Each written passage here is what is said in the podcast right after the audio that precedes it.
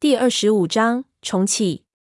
三叔说到这里，他所知道的来龙去脉都已经叙述了出来。说完之后，两个人都松了一口气。三叔大概是感觉放下了一桩心事，而我则是好像看完了一部电影一样。我们两个都安静了下来。三叔出去上厕所了，我则闭上了眼睛，将刚才说的事情从头到尾想了一遍。几分钟后，我已经把事情理得十分清晰了。虽然整件事情并不是百分之百的明朗，但是裘德靠、三叔的前因后果，大部分都清楚了。不知道的，也就是两三件事情。三叔方面，在海底墓穴中的经历，是三叔噩梦的开始，也是他从一个草寇逐渐成熟起来的契机。为了寻找消失在古墓中的考古队，可以说他投入了自己所有的人生。那些钱和时间就不说了。就是一个云顶天宫，为了拖延阿宁他们的进度，他竟毅然舍弃了自己的事业。除了少数几个特别忠心的，在长沙的伙计全部都散了。三叔应该说是老九门的后裔里一个数一数二的人物，现在一切都烟消云散了。如今自己也落得个半死不活的境地。他这个年纪其实早就该退休了。当然，最倒霉的就是我，受着精神和肉体的双重折磨。然而听到后来，就发现这事情似乎和我一点关系也没有。现在想想，感觉三叔当初骗我，也许真的是善意的。如果我当初知道这里面的水这么深，恐怕自己都不肯踏进来。三叔给我的最重要的信息就是，当时在他们的船上，除了他和解连环之外，似乎有第三个知道海底古墓存在的人。这个人显然和霍林有关系。而且这个人显然想干掉他和解连环，而这个人肯定是在那十人之内，因为最后进海底墓的时候，海面上已经没有船了，而下去的就只有那几个人。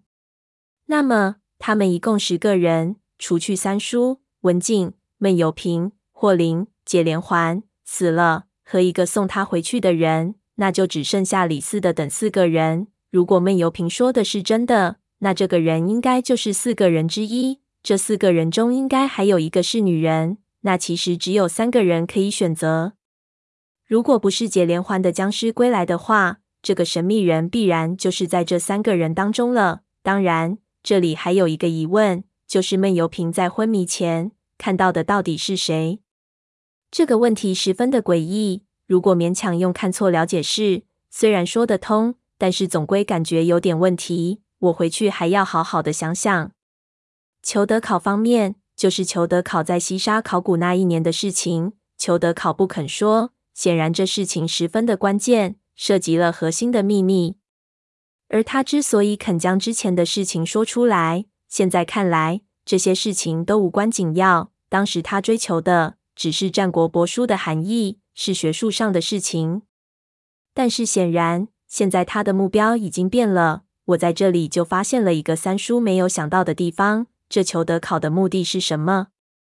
现在也是一团迷雾。拍摄死人，拍摄壁画，进鲁王宫、云顶天宫，这肯定不是学术研究了。他到底想干什么呢？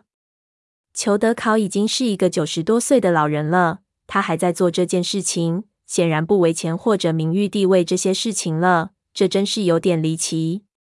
三叔上厕所回来。我就把自己想到的事情和他说了，他点头对我道：“这我其实想过，但是这件事情实在太复杂了，我没法来说。你看，这裘德考开始西沙计划之后的事情，我就完全看不懂了。不过，你要是仔细感觉，还是能感觉出一点线索来。鲁王宫、海底墓、云顶天宫都是汪藏海到过的地方，表面上看，很明显。”他们好像是顺着汪藏海的足迹来走，我就感觉他们是不是在找什么东西？一件汪藏海可能留在这些古墓中的东西。留在古墓中的东西，我想了想，难道是蛇眉铜鱼吗？当年汪藏海为了将东夏的秘密流传下来，通过这种方式将隐藏着秘文的蛇眉铜鱼藏在大风水的宝眼中，希望日后能够被盗墓贼发现。所以那几个古墓中。都藏有蛇眉铜鱼。